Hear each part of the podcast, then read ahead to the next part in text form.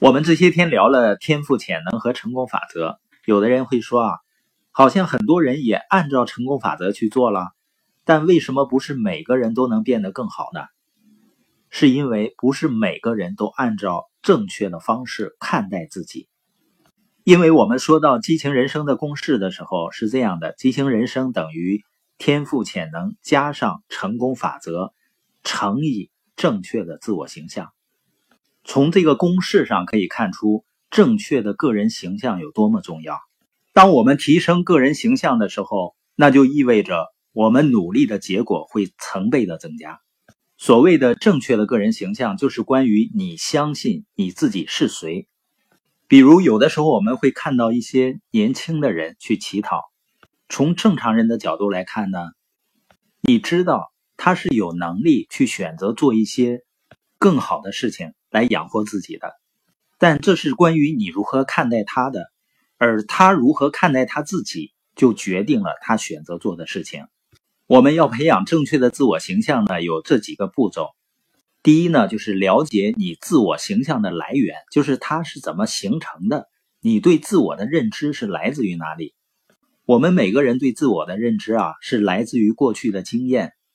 过去的经验不是把你变成现在的样子，而是让你相信你就是现在这个样子。正是因为它让你相信你是现在这个样子，你才成为了现在的这个样子。这段话很有意思，是吧？那如果说我们的自我形象是跟过去的经验有关系，那过去的经验并不都是好的经验啊。你有没有遇到过这样的人啊？比如他的嗓音呢，明明是非常好，但是他就是觉得自己唱歌很难听，而且表现出来呢，也确实没那么有吸引力。如果有一天呢，有一个人发现了他的潜力，通过训练，通过激发呢，也许会唱得非常好。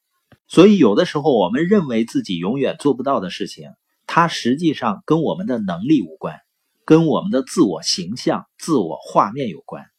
也就是说，很多情况下，我们内在的形象会限制住我们。那么，你有一副什么样的画面呢？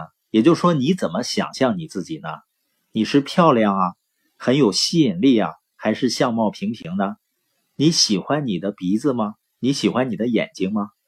你说为什么要问这些呢？我很少想这些啊，不对的。其实你一直在想，你拥有的画面常常跟现实状况相反。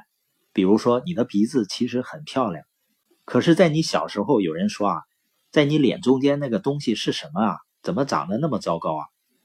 从那时起，你就拥有了关于你的鼻子糟糕的心理画面。从那以后呢，你就一直生活在这样的画面中。又或者是小时候啊，有一个成年人，他没有恶意的一句话呢，不知不觉的贬低了你，你也许会被他困住，他成为你自我概念的一部分。因为一个人两岁的时候啊，关于你认为自己是谁的观念已经形成了百分之五十二，到你八岁的时候，百分之八十都已经形成了。你要明白你自我认知的来源。当我们两岁的时候，我们能完全明白所有人对我们说的话吗？肯定不明白啊。但是人们有没有对你说话呢？你会从你的角度去理解、吸收，让他们成为你生命的一部分，成为自我形象的一部分。所以你要明白自我形象的来源。如果你能够真正明白，你说的话会成为你孩子自我概念的一部分。你就不会轻易的跟他说那些贬低他的话了。所以这节播音呢，你要明白你的自我概念的来源。